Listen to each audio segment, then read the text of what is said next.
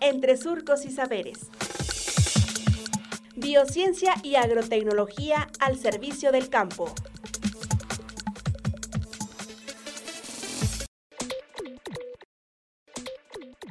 Definición de malla sombra. Maestro en Ciencias Jesús Olivo Padilla, investigador del Departamento de Procesos de Transformación de Plásticos del SICA.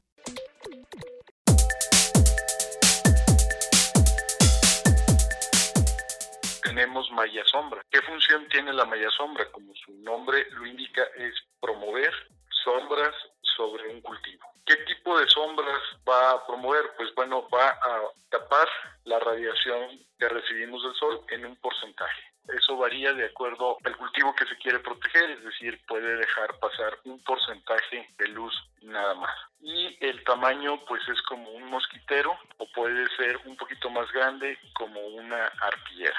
Bueno, últimamente tienen aplicaciones en residencias y en otras cosas. Tal vez en los estacionamientos se han visto mallas que sirven para dar sombra a los vehículos y es una estructura muy ligera.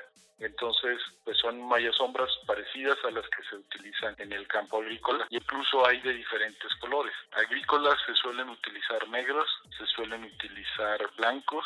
Hay algunos otros colores, pero no son muy utilizados en la agricultura.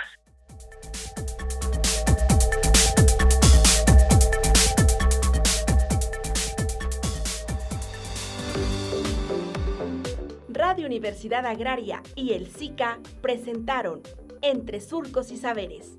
Hasta pronto.